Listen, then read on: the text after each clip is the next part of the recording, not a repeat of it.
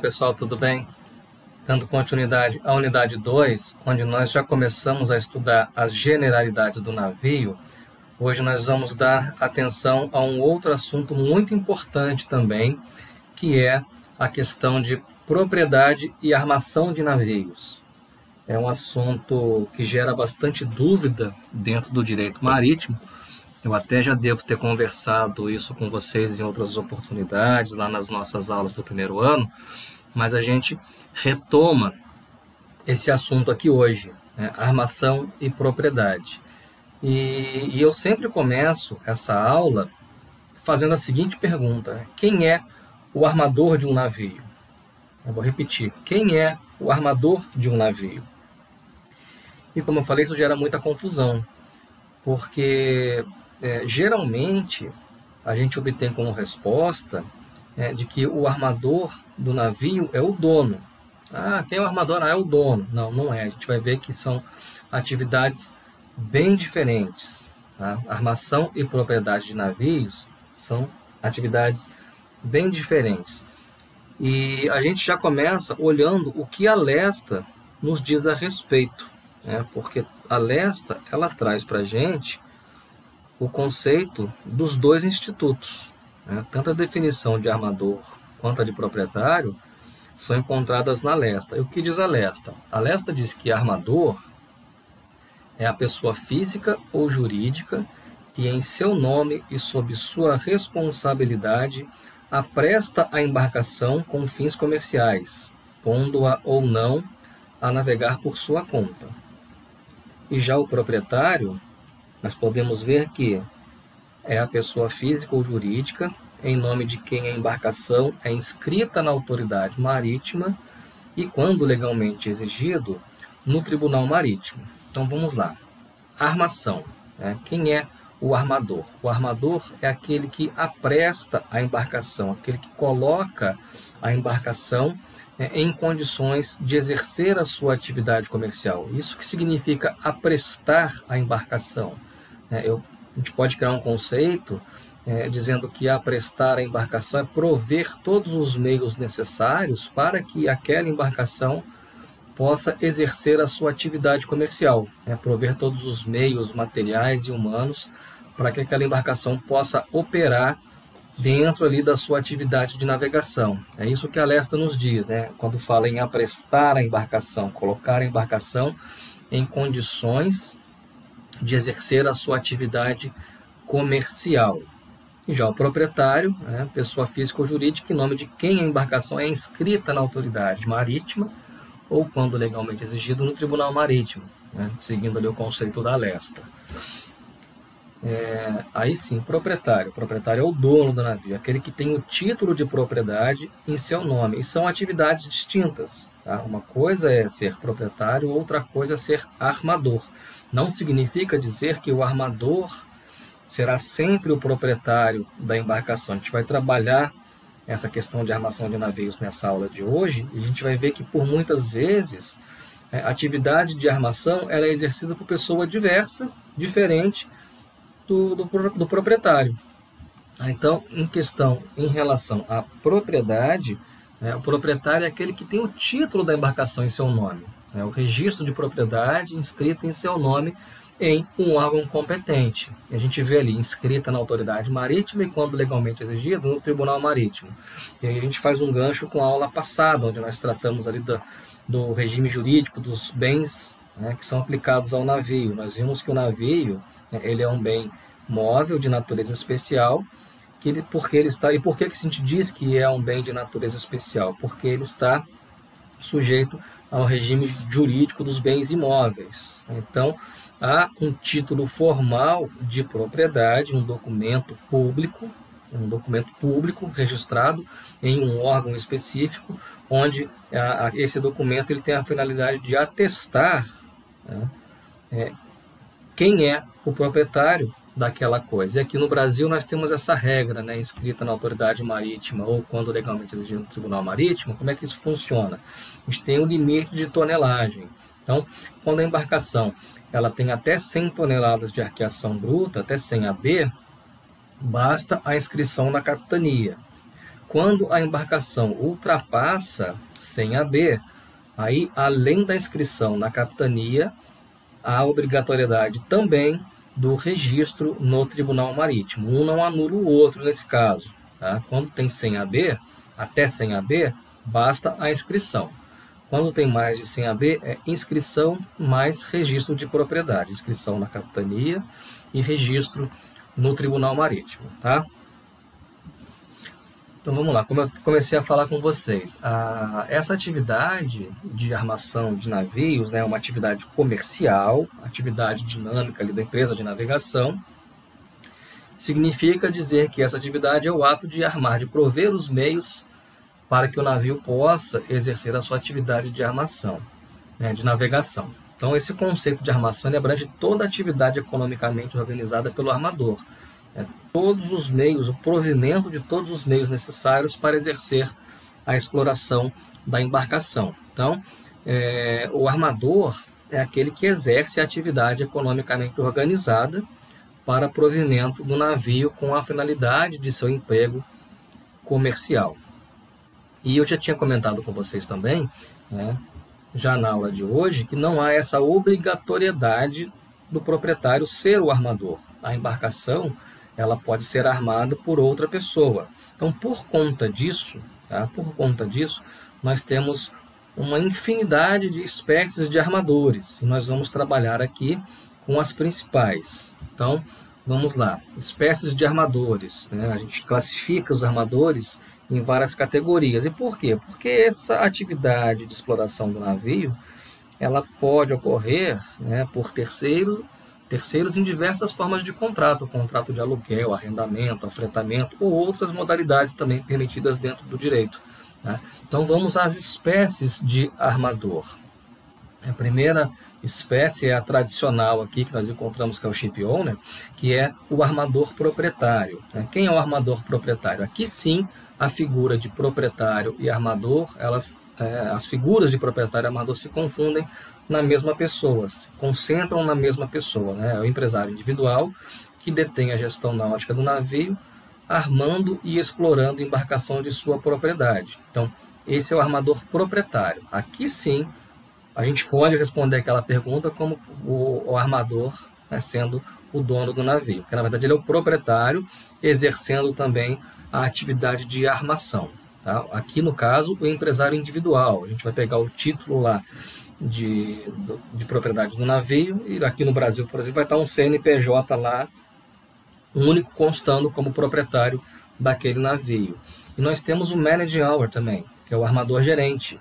Aqui, a gente também tem a figura do navio sendo armado por, pelo seu proprietário, mas nesse caso nós temos mais de um proprietário. Nós temos uma sociedade aqui, né, que consta no título de registro de propriedade do navio como mais de um CNPJ como proprietários. Esse navio ele pertence a mais de uma pessoa. Então, essa categoria, né, o, armador gerente, o que, que vai acontecer?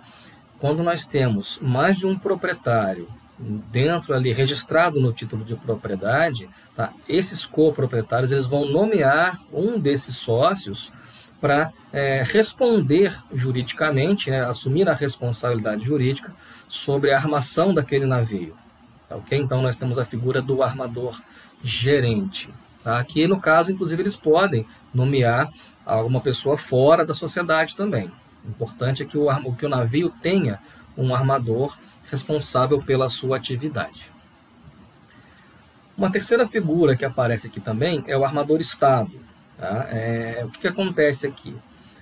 Aqui, é, nessa figura de armador-estado, nós identificamos o Estado como responsável pela armação de um navio, seja esse navio de sua propriedade ou não. Tá? Quando a gente fala de armador-estado, a gente não está dizendo que o navio pertence ao Estado, né, que o navio pertence ao governo. Está dizendo que existe uma empresa estatal responsável pela armação daquele navio. Pode ser que esse, navio seja de propriedade de qualquer pessoa, de qualquer particular, inclusive. Tá? Mas pelo fato do, do, navio ser armado pelo Estado, né, a empresa que é responsável pela armação é uma empresa estatal, nós temos aqui a figura do armador Estado. Vamos imaginar aí antes da privatização da Petrobras, por exemplo, né, a Transpetro, lá uma subsidiária integral da Petrobras, nós tínhamos ali a figura do armador Estado, tá ok? Então, quando a gente fala de armador Estado, pessoal, o importante é não olhar para quem é o dono do navio, isso é importante, isso é importantíssimo, tá? A gente não olha para quem é o dono, a gente não olha para o proprietário, a gente olha para o armador, para quem está incumbido daquela responsabilidade de aprestar o navio. Lembra daquele conceito que nós vimos aí nos slides anteriores.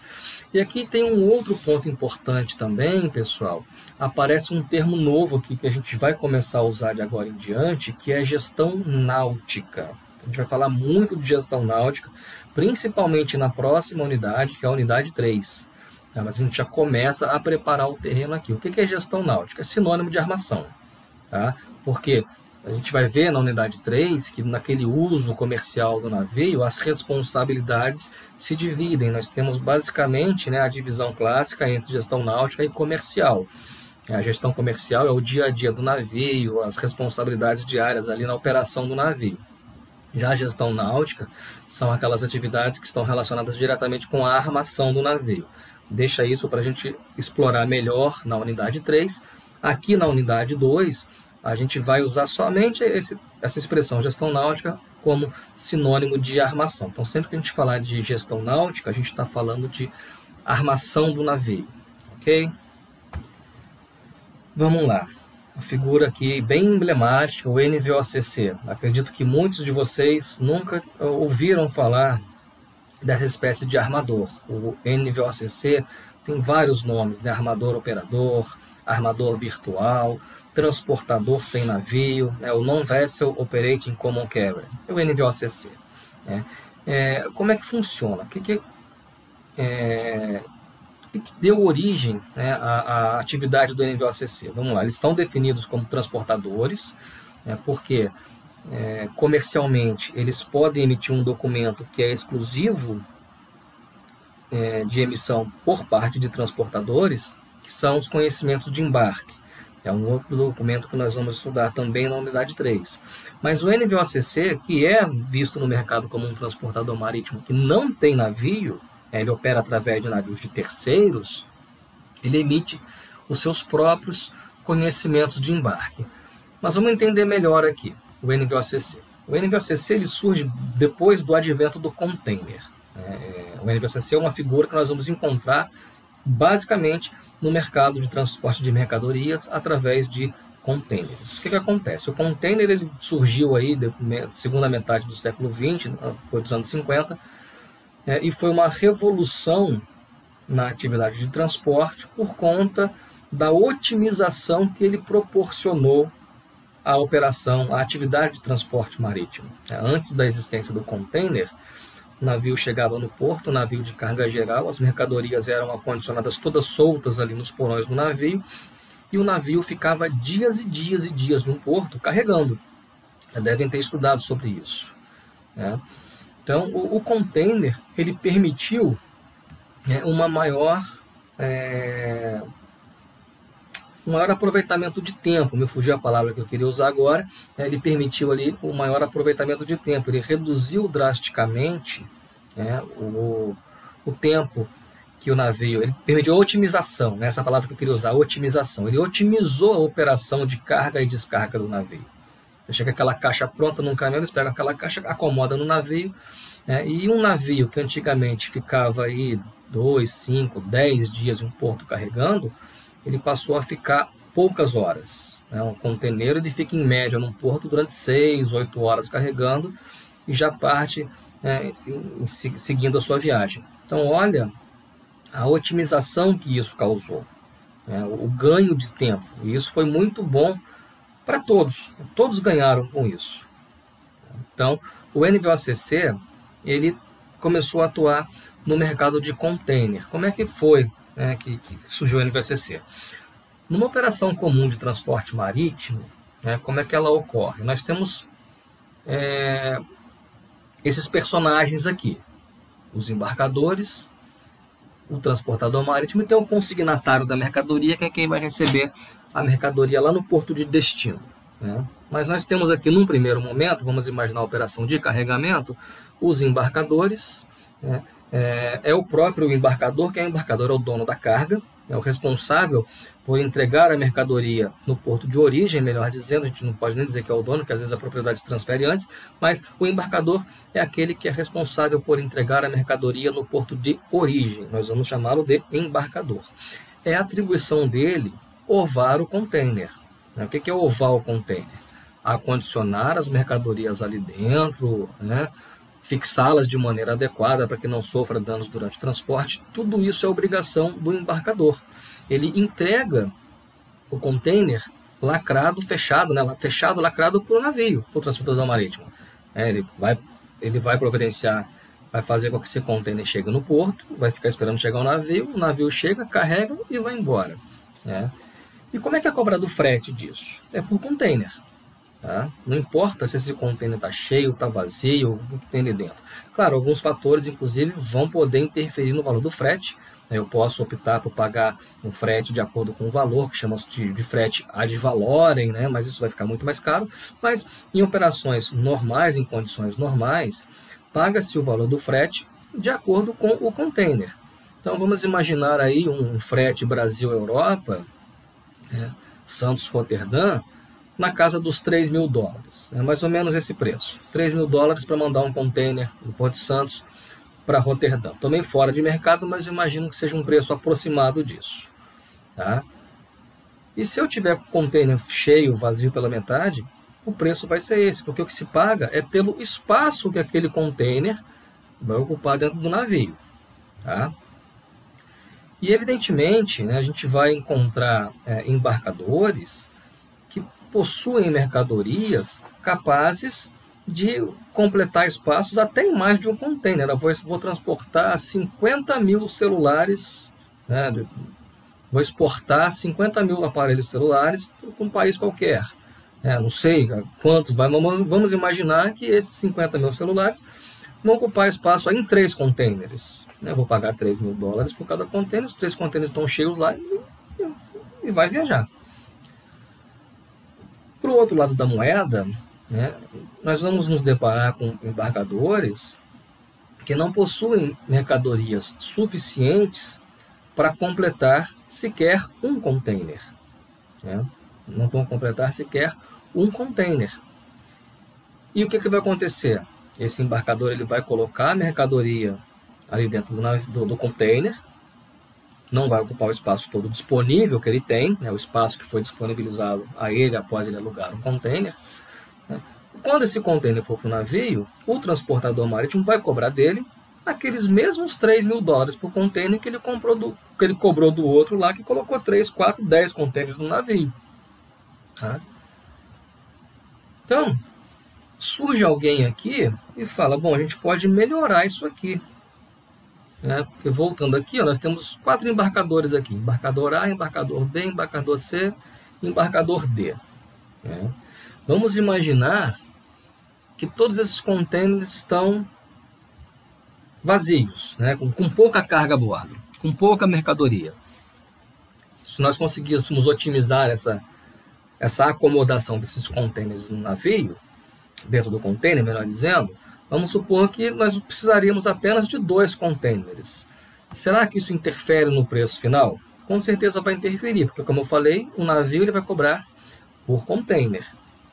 Então, chega alguém e fala o seguinte: bom, os embarcadores né, eles não têm opção, eles precisam entregar mercadorias ao transportador marítimo né, para manter a sua independência dentro de um contrato.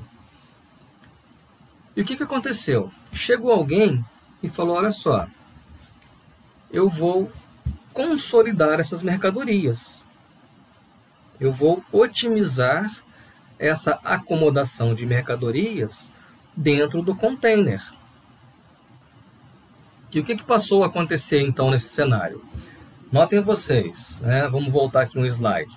Aqui eu tinha quatro embarcadores, cada um do seu container, e entregou para o transportador marítimo. Lembra que lá naquele slide antes, antes desse, né, fala do NVOCC, do, uma atividade, eu voltei aqui, lá, finalzinho, permissão para emitir seus próprios conhecimentos de embarque. O conhecimento de embarque, né, ele é o próprio contrato de transporte. Então, quando eu pego esse, esse embarcador primeiro aqui e celebro um contrato com o transportador marítimo, esse transportador marítimo ele emite um conhecimento de embarque para esse embarcador A. E a mesma coisa acontece com o embarcador B, a mesma coisa acontece com o embarcador C, a mesma coisa acontece com o embarcador D.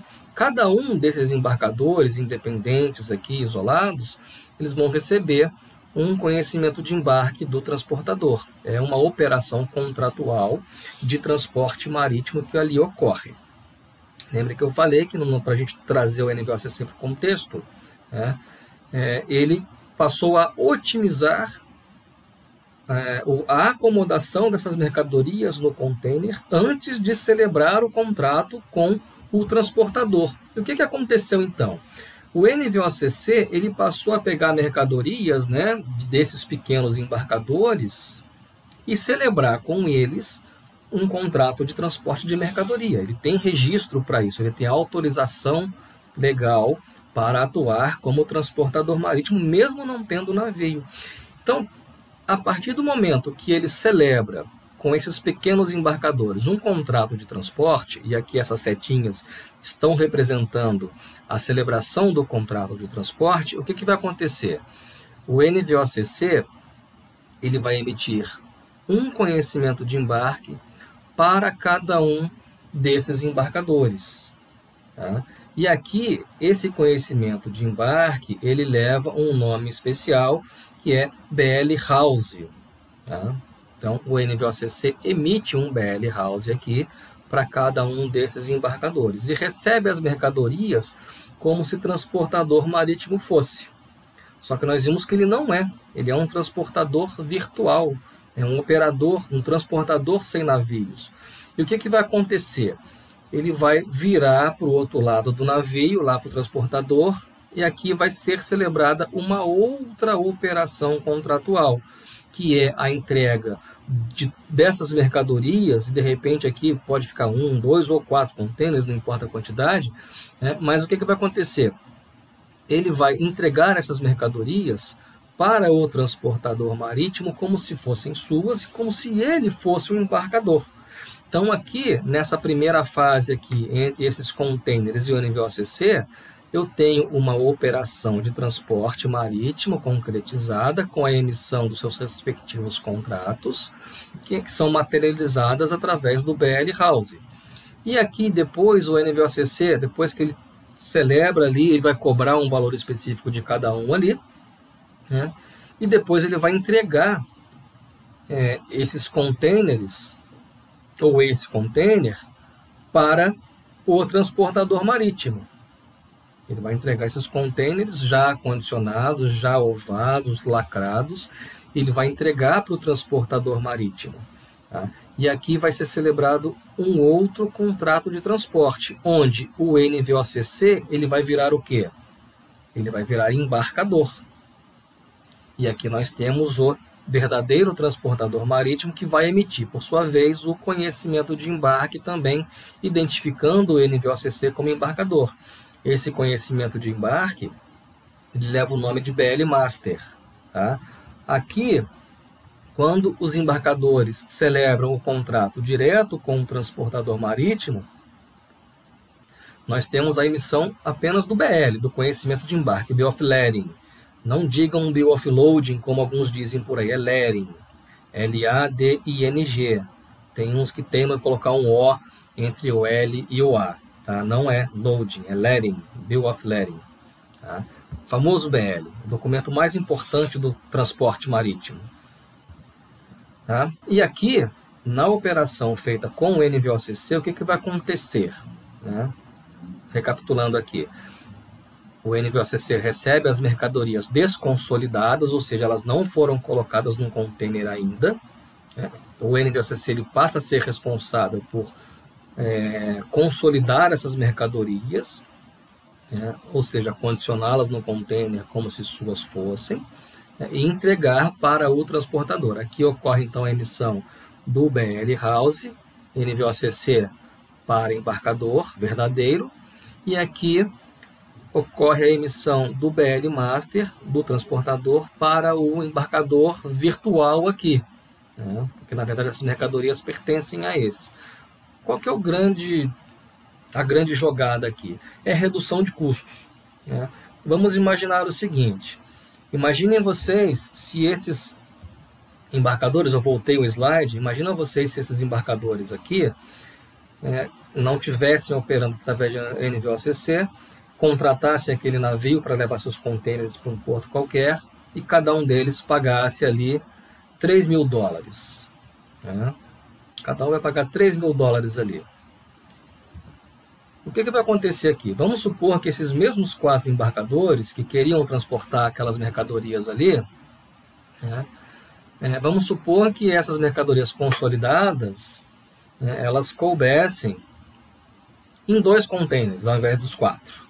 O NVOCC ia pegar aquelas mercadorias todas e colocar em dois containers. E ele entregar esses dois containers para o transportador marítimo. Né? Esse NVOCC ele vai pagar para o transportador, vamos supor ali, só 6 mil dólares de dois containers. Agora, Muitos perguntam, mas qual é a vantagem disso para o verdadeiro embarcador? A vantagem é que o NVOCC ele não vai cobrar o mesmo preço que o transportador. Ele vai, comprar um, vai cobrar um preço mais barato. Vamos imaginar que ele cobre, cobre 2 mil dólares apenas. Né? Então, 2 mil dólares ali, os quatro embarcadores vão pagar para ele os 8 mil dólares. Ele vai gastar 6 mil dólares no navio e vai botar 2 mil no bolso. Né? Então, essa foi aí a grande jogada né, na consolidação. E óbvio que isso também otimiza o transporte, né? Otimiza o transporte. E o NVOCC, depois, ele fica responsável também pela desconsolidação da mercadoria, né? que é o quê? Desconsolidar a mercadoria é retirá-la no, no, local de destino e entregar aos seus consignatários. Né? Dentro de um contrato de transporte, o consignatário é aquela figura que é, que é responsável por receber a mercadoria lá no porto de destino, tá ok? Então essa é a vantagem. O NVOCC ele otimiza, ele oferece, ele permite uma redução de custos ali, tá ok? É um tão importante aqui a questão de definição de responsabilidades, né? porque olhem vocês, para o verdadeiro embarcador aqui, para o dono da carga, quem é o transportador marítimo? É esse cara aqui, o navio? Não, não é. Lembrem vocês que o NVOCC emitiu para esses donos de mercadorias, para esses embarcadores, o conhecimento de embarque. É, então, aqui, os embarcadores, eles enxergam apenas o NVOCC, eles não enxergam um navio aqui na frente. Para esses embarcadores, o transportador marítimo é o NVOCC. Vamos supor que acontece uma avaria ou uma falta de carga. De quem que esses embarcadores vão cobrar? lá da, da, da Login, da Maersk. Não, eles vão cobrar do NVOCC, porque para eles o embarcador é o NVOCC. Tá? Por sua vez, o NVOCC para esse navio, para esse transportador, quem ele é? O NVOCC é o embarcador. Ele recebe o conhecimento de embarque, onde identifica-o perfeitamente como embarcador lá no BL Master. Tá? Então, o transportador marítimo ele não enxerga esses verdadeiros embarcadores aqui, os donos dos containers. Tá? Eles enxergam apenas o NVOCC. O transportador enxerga apenas o NVOCC. Tá ok? É, geralmente, quando eu explico também sobre NVOCC, quando a gente pergunta, ah, mestre, isso aí é o broker? Não, não tem nada a ver com broker. É bem diferente. A gente vai falar do broker daqui a pouco. Tá? Por enquanto, nós estamos falando aqui de espécies de armadores. O broker, nós vamos classificá-los dentre as empresas auxiliares de navegação. Tá ok? Então, NVOCC, transportador marítimo, sem navio, transportador virtual. Tem uma outra figura também, que é o armador fretador. Aqui no, no armador fretador e no armador afretador, que é o próximo slide, é, nós identificamos essa espécie dentro de um contrato de afretamento. O que é um contrato de afretamento? Nós vamos estudar isso também com riqueza de detalhes lá na unidade 3. Tá? Aqui, é, em um contrato de afretamento, ou tanto faz, tanto faz falar contrato de afretamento ou falar contrato de fretamento. Tá? Tanto faz fretamento ou afretamento, é a mesma coisa. O que nós precisamos identificar melhor São os personagens. Aqui aí nós temos a figura do fretador e do afretador. Tá? É um outro tipo de exploração, um, um tipo de uma permissão legal de exploração comercial de navio, onde é, no afretamento disponibiliza-se o uso do navio para exercer determinada atividade. Tá? Então, nesse contrato tem alguém que cede o navio e alguém que recebe o navio. Quem cede o navio nós chamamos de fretador. Tá? Fretador. Quem recebe o navio para usar de acordo com seu interesse é o afretador. Tá? Por vezes, essa cessão de navio ela pode ocorrer com o navio armado ou não. Ou o navio é armado e depois disponibilizado, ou ele é disponibilizado sem armação. Então, quando o navio ele é armado antes e depois disponibilizado, quem armou? Quem está cedendo o navio. Quem cede? Fretador. Então, nós temos a espécie do armador fretador. Né? Olha lá, gestão náutica de novo. O fretador que detém gestão náutica do navio, armando, exploração, armando e explorando embarcação, todavia em prol do afretador, mediante contrato de afretamento por viagem ou por tempo. A gente vai estudar isso mais adiante. Tá? O importante nesse momento é saber que o navio ele foi cedido armado já. Então alguém armou para depois ceder. Quem cede é fretador. Então foi o fretador que armou. Qual é a espécie aqui? Armador fretador diferente do armador afretador que nós estamos vendo agora. Então, como eu falei, o, o navio ele pode ser disponibilizado sem armação, desprovido, desequipado. Tá? A gente pode também falar que a armação é equipar o navio.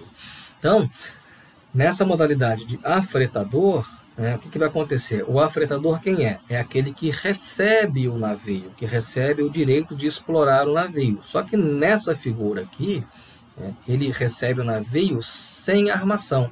Ele vai, ele vai receber o navio ainda vai ter que providenciar armação, vai ter que armar o navio.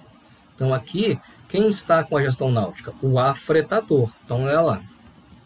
Afretador que detém gestão náutica do navio fretado, a casco nu, armando e explorando a embarcação fretada. Tá ok, pessoal?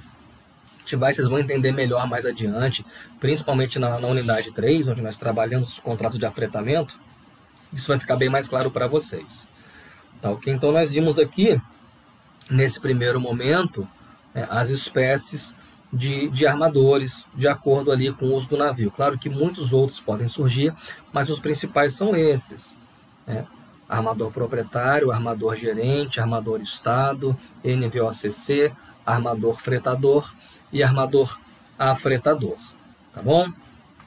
Vamos seguir é, auxiliares das empresas de navegação. Normalmente, né, é, a atividade de armação, é, atividade de, o exercício da atividade empresarial de navegação é uma atividade muito complexa, é difícil, né, é uma atividade que envolve diversos fatores e por muitas das vezes é, todos esses players do comércio, da indústria shipping, é, eles se valem de, de auxílio de outras pessoas ali que têm expertise em áreas específicas. Então, nós falamos aqui dos auxiliares da empresa de navegação e nós podemos destacar alguns. É, os principais aqui são as agências marítimas, os corretores, que são os brokers, eu pedi para vocês não confundirem com o NVOCC. Nós temos os transitários de carga, os despachantes aduaneiros e os comissários de despacho. Ah, alguns desses auxiliando efetivamente na indústria de navegação e outros deles ajudando mais é, na questão da carga. Então vamos falar um pouquinho de cada um deles, começando pela agência marítima. A agência marítima é a mais importante de todos aqui. Né? É, vocês vão muito ouvir a bordo essa expressão: liga para o agente. Qualquer problema que tiver a bordo, vocês estão lá no passadiço de vocês, né? Tá chegando num porto, tem que ligar para o prático, fazer contato com o prático, tá, tem que é, qualquer qualquer questão burocrática do navio, principalmente chegando ou saindo de um porto, que é a parte mais é, intensa da atividade, né? a parte mais intensa da atividade do navio é no porto, carregando ou descarregando. Né?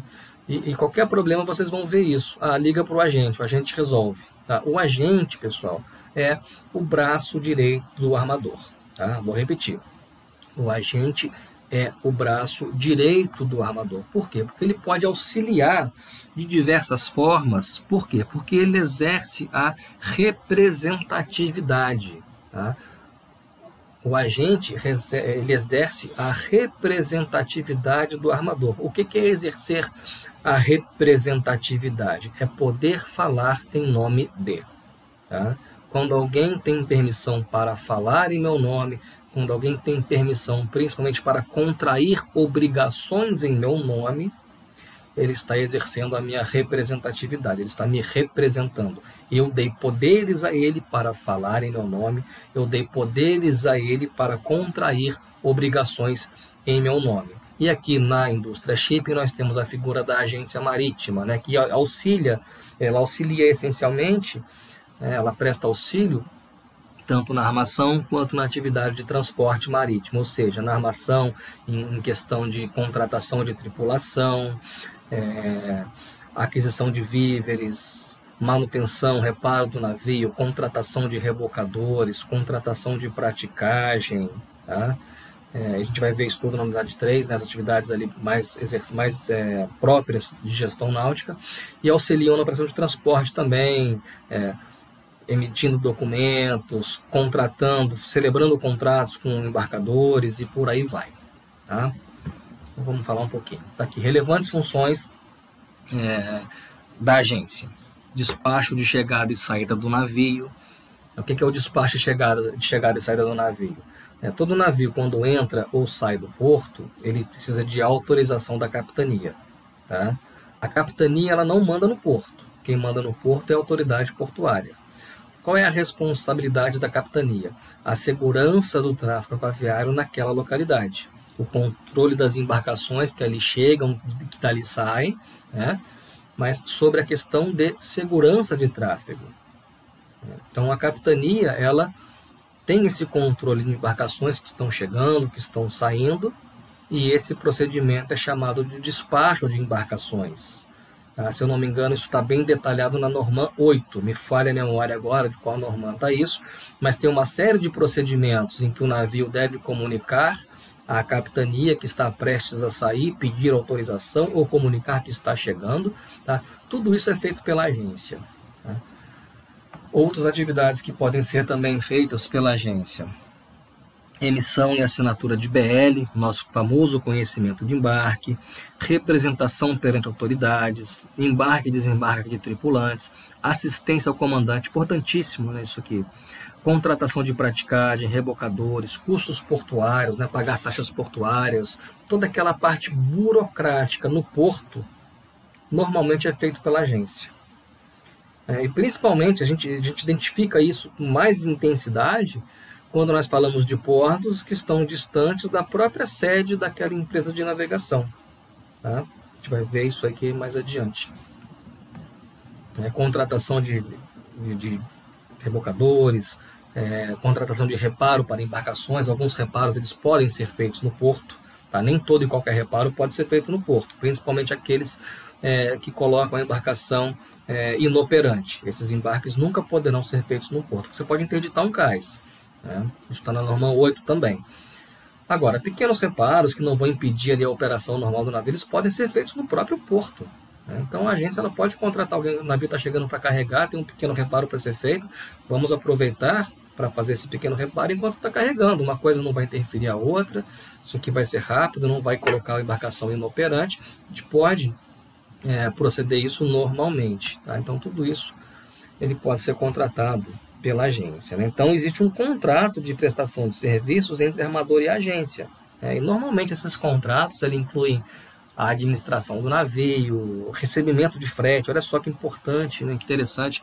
A agência pode receber o frete né? em nome do armador. Né? Pode representar junto a, autoridades, né? receber clientes e por aí vai.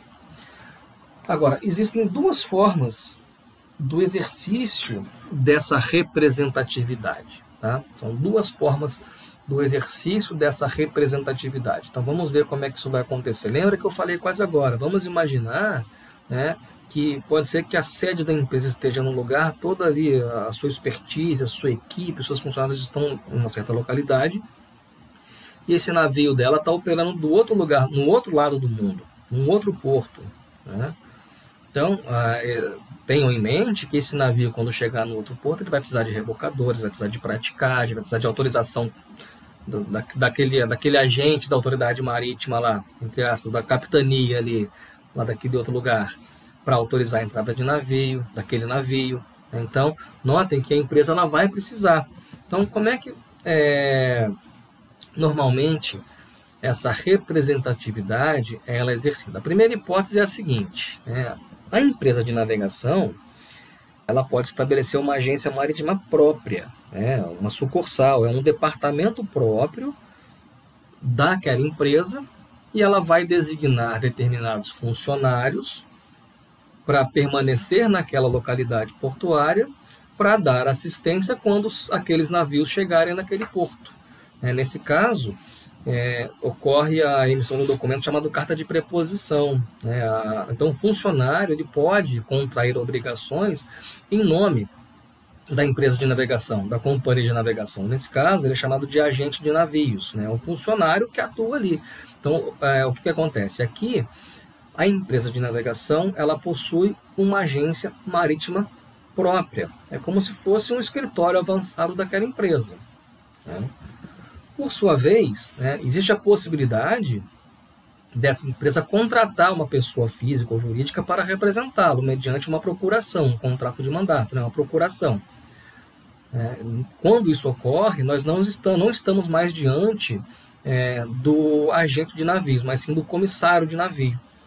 Aí o que, que muda? É, vamos imaginar o seguinte: a empresa é, ela tem é, diversos navios e ela tem as suas rotas pré-estabelecidas. Existem portos que os navios daquela empresa é, demandam frequentemente, frequentam aquele porto constantemente. Toda semana está no Porto do Rio, toda semana está aqui, toda, a empresa está saindo de São Paulo, toda semana está aqui. Então, ou seja, essa, essa, esse navio ele precisa de um suporte maior aqui. Então, nada impede que a empresa sediada lá em São Paulo, ou sediada em Rio Grande, ou sediada em Manaus, sei lá, ela estabeleça uma agência aqui para dar suporte àquele navio dela que constantemente está aqui. Agora, imaginem vocês né, que alguns navios também podem frequentar um porto uma vez na vida ou na morte. Imagina que a empresa sediada no Brasil é, vai fazer pela primeira vez uma viagem para Roterdã, né, um novo curso para Roterdã, e ela não tem agência lá. Né? E ela resolve, ah, vou criar uma agência marítima própria em Roterdã. Aí manda o Marcelo para lá, para ficar lá. Oh, vou adorar, né? Para Europa, vou ficar lá. E o navio vai uma vez só. Depois nunca mais volta. E a empresa montou a agência, me colocou lá. Eu tô lá. Sou funcionário da empresa. Vale a pena nesse cenário? Óbvio que não. Numa situação dessa, o que é mais vantajoso? Ela contratar uma agência lá, uma pessoa física ou jurídica lá, uma empresa lá, independente, que não tenha vínculo com ela, né, para dar suporte àquele navio quando ele chegar naquele porto. Pois que o navio foi embora, acabou a obrigação, não há necessidade de mais suporte para aquele navio naquele porto. Né. Então, notem vocês né, que isso vai depender do tipo de navegação. Né. Normalmente, é, normalmente né, nessas atividades onde há uma navegação mais regular, uma frequência regular de portos, né, é, uma constante ali considerável, é vantajoso para a empresa estabelecer uma agência marítima própria. Quando os navios não frequentam esse porto com tanta constância assim, é mais vantajoso a empresa contratar uma agência quando aquele navio for lá. Então, o que, que vai diferenciar um do outro é o caráter de temporariedade. Né? A representatividade é, daquele, daquela representação ela se difere justamente pela temporariedade. Em situações onde há vantagem para se manter uma agência própria, né, quando nós vamos identificá-la? Quando há uma frequência maior. Isso acontece né, nos navios, nas rotas, é, nas linhas é, regulares, né, no mercado liner. Então, as empresas que atuam no mercado liner, é, ou seja, empresas que estão frequentemente demandando os mesmos portos, ela tem rota pré-estabelecida, né? o navio que tem rota pré-estabelecida é classificado como navegação liner. Então, nesse caso, vale a pena a empresa de navegação é, instalar uma agência marítima própria. Então, esses navios vão ser representados pelos seus agentes marítimos. Né? Quando nós estamos diante do mercado Trump, né, aquela navegação onde os navios não têm porto certo, eles navegam de acordo ali com a oportunidade de cargas que aparecem. Nesse caso, não vale a pena né, a empresa de navegação estabelecer uma agência marítima própria.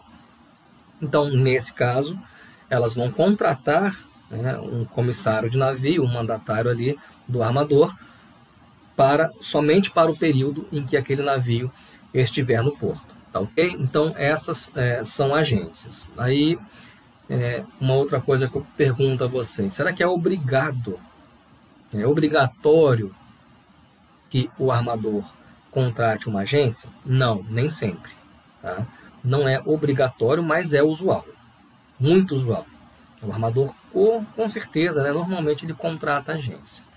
No Brasil, existe uma hipótese de obrigatoriedade. É né, uma instrução normativa da Receita Federal do Brasil que diz que é obrigatória a contratação de agência, né, a representação para transportador estrangeiro. Né, para transportador estrangeiro. Longo curso, navio lá vindo da Europa, empresa lá na Europa, e vai demandar o porto brasileiro. O que, que se quer? É alguém para responsabilizar, alguém para se responsabilizar. Então, normalmente, né, isso aqui é uma coisa que acontece também, é, muita discussão no mercado jurídico, muitas reclamações muitos problemas jurídicos por conta dessa representação. Né? A agência era só um representante. Ela não pode ser penalizado por um problema do transportador marítimo, por, por um problema da agência, da empresa de navegação. Mas ocorre com frequência. Né? Muitas vezes os é, agentes são processados por problemas causados pelos transportadores marítimos, pelas empresas de navegação. Tá? E normalmente eles têm que se defender e geralmente se defendem com sucesso, é, afastando a sua é, responsabilidade. Mas no Brasil, é, quando se trata de navio estrangeiro, de transportador estrangeiro, é, empresa sediada fora do Brasil, não tem representação aqui no Brasil, é obrigatório. Um dos procedimentos a, a, autorizar a entrada daquele navio no porto brasileiro é verificar se ele está devidamente representado por uma agência. Se ele não tiver, enquanto ele não regularizar essa pendência, ele não será autorizado a entrar no porto. Tá ok? Vamos lá, o cargo broker. É, o broker, corretor de carga. Eu pedi aqui para que vocês é, não confundissem com o NVOCC. Tá? Então, o broker é um prestador de serviços que atua na área de reserva de praça de navios e afretamento de navios para transporte de carga. O que acontece aqui? O broker é um corretor. Quem é o corretor? O corretor ele faz a intermediação. Ele vai intermediar alguma coisa. Ele intermedia uma operação qualquer, aqui no nosso caso, uma operação de transporte marítimo. Como que isso vai acontecer? Vamos tentar diferenciar um pouquinho aqui é, do, do NVOCC. O broker, pessoal, o que, que ele faz? Ele tem conhecimento de todo o mercado de navegação. Por sua vez, alguns embarcadores não têm esse conhecimento. Não tem conhecimento de empresas disponíveis, de rotas disponíveis. E ele tem é, interesse em transportar uma determinada mercadoria. Né? E o que, que ele pode fazer? Ele pode se socorrer do broker. E o broker, né, como corretor que é, o que, que ele vai fazer? Ele vai identificar a necessidade daquele embarcador. Então, eu, como embarcador, chego no broker e falo: olha só, preciso transportar é, 50 mil toneladas de soja. É, essa soja está no interior do Mato Grosso e eu preciso mandá-la para algum porto. Não sei qual é, qual é mais vantajoso, qual é mais barato. Né? E eu vou mandar para a Europa. Né? No destino, eu tenho que entregar essa soja no porto de Roterdã. O que, que o broker faz? O broker ele já identificou a necessidade do dono da carga. São 80 mil toneladas de soja. Ele sabe que ele precisa de um navio graneleiro. Né? E ele vai buscar no mercado as opções. Vai tentar identificar as melhores opções. E ele vai chegar para o dono da carga e vai falar: olha aqui, eu tenho a opção A, é a seguinte: esse navio ele vai sair do porto de Itaqui, no Maranhão, ele vai seguir direto para Roterdã. Tá? É, você vai ter uma estimativa de tanto, né? o frete vai custar tanto, ele vai cobrar um frete aqui, esse vai ser o valor do frete. Né? E sua mercadoria vai chegar no destino no dia tal. Tá? Agora, eu tenho que a opção B, que essa mercadoria ela vai ter que embarcar, vamos supor, em Pecém, né? ali no Ceará, e ela vai fazer uma escala em algum lugar da África, por exemplo, e depois segue para Roterdã. Essa viagem vai demorar mais, ela vai chegar lá no seu destino interessado no dia tal, e ela vai custar tanto. Ah, eu tenho aqui a opção C também. Né? Ela também vai embarcar em Santos e vai seguir direto. Vai custar tanto. Então ele vai dar as opções para o embarcador. E feito isso, é o embarcador que escolhe. E depois disso, o embarcador celebra o contrato de transporte diretamente com a empresa de navegação. Não celebra o contrato de transporte com o corretor. O corretor vai receber a sua comissão ali da empresa de navegação por conta de ter feito a intermediação. É igual contratar seguro de carro. É igual contratar seguro de carro. Então, notem que aqui o broker ele dá as opções para os embarcadores. Os embarcadores escolhem aquela que mais lhe convier. Aquela que for mais interessante para ele, aquela que mais lhe convém. E feito isso, ele celebra o contrato direto. O que, é que tem de importante aqui? O broker não emite o BL. Tá? O broker não emite conhecimento de embarque. Então, o broker ele fez a intermediação entre o embarcador e o transportador marítimo, né, o navio. Feito isso, transportador e navios, embarcador e navio celebram né, o contrato de transporte e o navio emite o conhecimento de embarque para o embarcador. Tá? Broker não emite BL. Qual é a diferença aqui do NVOCC? O NVOCC é o próprio transportador marítimo. Ele não intermedia nada. Porque para o embarcador, quem realiza a operação de transporte é ele. Né? E no broker, quem realiza o transporte? o verdadeiro transportador. Tá ok? Ele pode fazer logística, né? cuidar de documentos, por aí vai. Tá? Um outro auxiliar aqui do mercado de cargas também, o transitário de carga, o freight forwarder. É uma parte envolvida em todos os modais do processo de transporte nacional e internacional, por meio de organização de embarque, preparação de documentação, desembaraço, armazenamento, entrega. É uma parte que trata do transporte porta a porta. Tá? O freight forwarder, é, muitos confundem com a figura do NVOCC, mas o transitário, tá? aqui o transitário de carga, ele pode operar em qualquer modal. O NVOCC só opera no modal marítimo. Isso aí eu vou cobrar na prova, hein? Tá? Eu vou cobrar na prova. A diferença do NVOCC para o transitário. Tá? NVOCC ele é transportador marítimo, ele só opera no modal marítimo. O freight forwarder, o transitário de carga, ele não é transportador, mas ele opera em todos os modais. Tá? Ele chama para si a responsabilidade de fazer o transporte porta a porta. É, vamos imaginar um transporte multimodal, que a mercadoria, é o que acontece basicamente, a mercadoria sai de caminhão da empresa, vai para o pátio ferroviário, é colocada num vagão de trem, é levada para o porto, embarcada num navio, é, depois chega no destino, esse contrário é colocado, colocado num caminhão e levado para um outro lugar. Então, o transitário ele vai atuar em todos esses modais, ele vai facilitar toda essa logística, tá? Então tá ali, ó, a parte envolvida em todos os modais do processo de transporte nacional ou internacional, por meio de organização de embarque, preparação de documentação, desembaraço aduaneiro, armazenamento e entrega. É uma parte crítica do fornecimento de serviços terceirizados, de logística e cadeia de suprimentos em nome de um cliente. Tá? Ele cuida, como eu coloco no final, do transporte porta a porta. Ok? Despachante aduaneiro, também um outro profissional aí envolvido bastante no, no comércio marítimo. Né?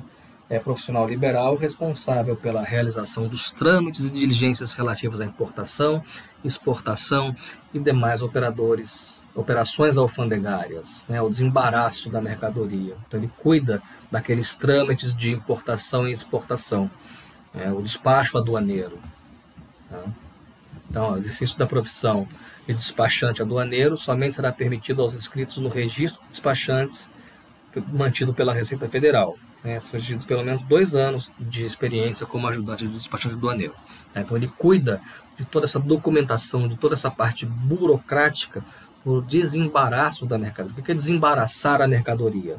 É fazer todos os trâmites alfandegários né, pelo Siscomex, que é o sistema da Receita que cuida dessa importação e exportação, né, onde se define ali, a, onde se atesta a legalidade daquela mercadoria, se atesta que todos os impostos foram recolhidos corretamente, feito isso, a mercadoria é liberada.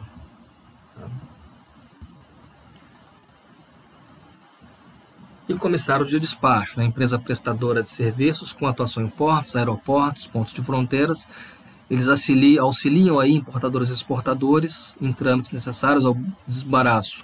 Tá? Ele não é um despachante, mas ele auxilia em qualquer documento que for necessário ali para permitir o desembaraço da mercadoria.